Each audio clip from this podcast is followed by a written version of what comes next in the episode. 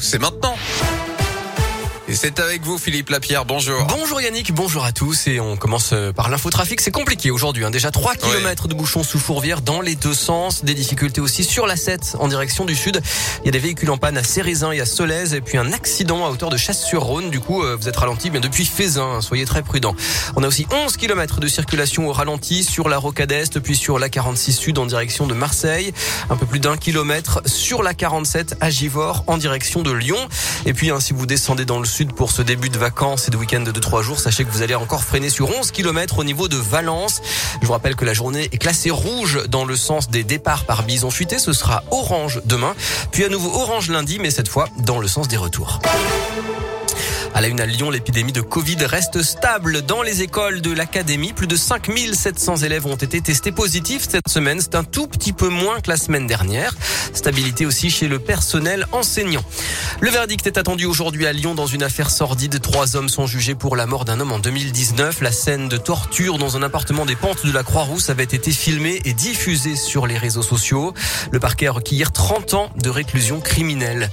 10 millions d'euros, c'est la somme débloquée par la ville de Lyon pour donner une seconde jeunesse au parc de la Tête d'Or. Parmi les chantiers prévus, la rénovation des petites serres, celle de l'école botanique et ses étangs.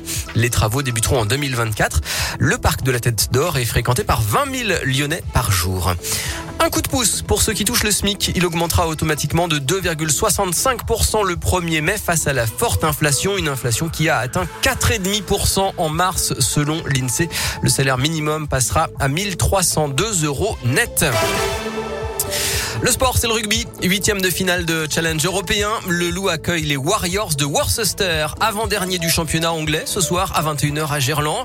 La qualification pour les quarts de finale se joue sur ce seul et unique match. Il n'y a pas de retour.